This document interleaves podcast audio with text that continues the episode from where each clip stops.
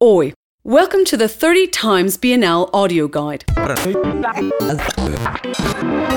Antonio Manuel questions socio political structures and the ways they are made manifest in daily life. His work is essentially considered subversive as it challenges the prevailing repressive mechanisms.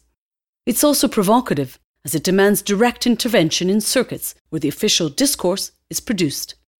In the face of political coercion, Antonio Manuel develops a poetic of denunciation. His so called flans of newspaper interventions, in which he either inserts or redacts news, reveal the mechanisms through which the media maintains control.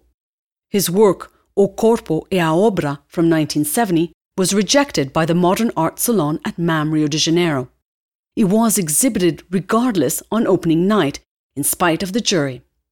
It questioned the selection criteria adopted by cultural institutions and the very institutionalization of art itself. Manuel has sometimes formalized his confrontational approach by requiring the viewer to take an active and participative role to the work. A case in point was the 1968 work Repressão outra vez, eis o saldo, in which the viewer has to pull strings to raise the black flaps covering the images on the wall.